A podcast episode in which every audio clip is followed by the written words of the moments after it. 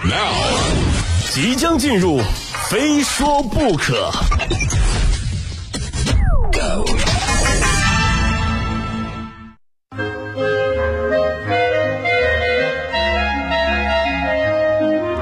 欢迎来到今天的非说不可，我是鹏飞啊。如今我们的生活节奏过得都很快啊，您就看大街上那些行人，一个个匆匆忙忙，急着上班，急着见客户，急着谈项目，还有下了班急着接孩子的。看完他们，再看看自己，我发现我是最不着急的。每天晚上下了班回家已经是深夜了，小区门口保安呢见了我，回回都说：“哟，大哥，这么晚才回来？哎呀，一点都不着急回家，你去哪玩了？” 看你每天悠哉的样子，特别的羡慕啊！真的，我就不知道您那眼睛是怎么就看我悠哉悠哉了啊！我这么晚回家，那是因为我这么晚才下班我走的特别慢，是因为我特别累。谁让我是电台晚班主持人？我又能说什么呢？擦干泪，不要怕，至少我们还有梦。不过话说回来啊，生活节奏越来越快，确实如此。大家现在干什么事都讲究一个快字，就连打发时间、休闲娱乐的传统方式，看电视剧也希望快一点。过去的时候，那是上厕所的时候就巴不得它暂停播放，现在呢是恨不得倍速播放。你说这两年我听过的最闲的一句话，莫过于我追剧的时候从来不开二倍速。大家想想看，是不是啊？在别人加班加点儿。忙得死去活来的时候，那些还可以吃着肥宅快乐套餐不开倍速悠哉游戏的人，还有悠哉看剧的人，难道不闲吗？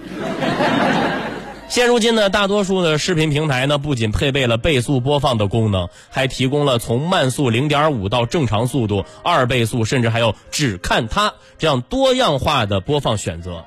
拿着平板电脑，开着倍速播放，一晚上刷完十集、二十集，第二天声称我已经追完一部剧。这样的人已经太多了，这样的交流，甚至通过这样的方式来交流剧情的人也越来越多，也成为了很多年轻人的生活标配啊。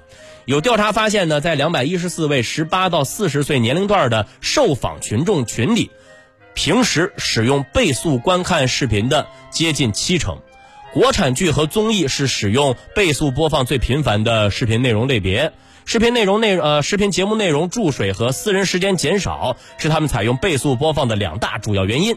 对倍速播放，他们大多都持肯定的态度，认为这一功能让用户的选择更多元、更自由。咱不说别的，你就拿我来讲啊，即使是像《长安十二时辰》这样精致的剧集，也没有阻挡我按下倍速播放的手指。更不用说其他那些什么拖泥带水、动辄六七十集的剧了啊！尤其是画面里出现了一对俊男靓女，正情意绵绵的互吐心声。你知道，你不在的这几天，我好想你，好欢你，好宣你，你知道吗？哎呀，我天哪，我真受不了啊！就赶赶紧赶紧，二点二二点零倍速啊，倍速二点零，赶赶紧赶紧，镜头切换加快，演员像木偶，台词说的像机器人，但是并没有影响我理解剧情。不仅如此呢，我身边的朋友、同事也都这样。自从按下了倍速播放，整个人都变了。然后我今天我就问我们办公室嘉威嘛，我说我说嘉威啊，中午咱们办公室小伙伴咱们一块聚个餐吧，是不是？好久没一块吃饭了。然后嘉威怎么说啊？聚什么餐？我哪有时间啊？大中午的就那么点时间，哪有空跟你们一块出去啊？我说嘉威，嘉威，你你你你你你慢点说，你刚刚你刚刚说那么快，你语速那么快。我我我没有没有听清你你你慢一点啊！你这这怎么了？你大中午你就这么忙吗？然后嘉威又说了：“哎呀，好多电视剧等我看呢，每天二二点二点零倍速的看。哎呀，你你你说话能不能快一点？你要不然你我不我不适应了。”佳薇真的，我跟你讲啊，你二倍速的追剧，但是麻烦咱能不能生活当中不要二倍速的说话？考虑一下同样在办公室里同事的心情和状态好吗？而说起倍速播放的原因，哈，在问卷调查中，内容节奏太慢，开倍速不影响理解的选项得票数遥遥领先，几乎是第二名空闲时间少，开倍速提高效率得票数的两倍。这就说明啊，观众选择倍速播放观看视频节目，客观主因是内容注水不够优质，主观主因呢是私人时间变少，连娱乐方式也不得不追求效率为先。其实这些年呢啊。关于年轻人更热衷倍速播放的追剧习惯，也有不少吐槽。就有人说：“哎，不能这样，这样不好，就是对内容创作者的不尊重。”啊，也有人说这种倍速播放的设置呢，压根就不应该有，它让很多年轻人失去了耐心。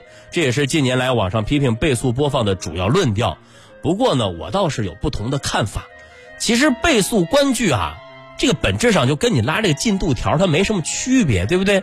这是一个很私人的选择，不会影响到其他人，也并不是说不尊重创作者，而且尊重一直以来它都是相互的。如果创作者足够尊重观众的话，应该拍出让我们舍不得用倍速播放观看的高水平的作品呢。我也不认为倍速播放会让年轻人失去耐心。坦白的说，有的电视剧啊，要是没有倍速播放的选项。我才没耐心呢啊！其实就是说，现在电视剧啊，你动辄四十集啊，七十集也常见，九十集也不是梦，三十集只能算是一个小体量。你就说前一阵子那《如懿传》啊，开播的时候很多人满怀期待，结果发现镜头推进慢的看不下去。哎呀，一共八十七集，那让人怎么追呢？除此之外呢，很多电视剧啊也都特别喜欢使用回忆来占用时间。咱们就说之前播过的内容啊，就是什么？就是回忆那，就之前播过的内容，要在男女主角的回忆里再放一遍。啊，多少电视剧通过这样的方式生生拉长了几十集的剧情？我的天哪！比如互联网时代啊，观众的自由度和主动权比十年前高出太多了。坦白来讲，其实就是我们这些观众主动拥抱了倍速播放，并不是倍速播放带坏了我们。而集数多少呢？也从来不是产出高品质剧集的必要条件。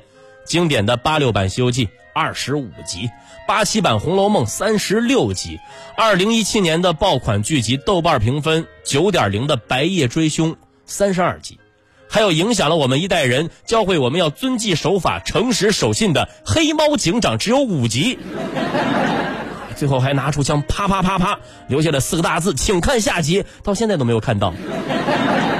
所以说，正像很多网友所说的啊，选择倍速追剧实属无奈啊。它可以帮你挤掉剧里面的水分，也确实节省了我们的时间。由此，我也可以大胆的推测，倍速功能肯定会迭代升级，三倍速、四倍速正在路上，五倍速、十倍速指日可待。感谢科技，改变生活。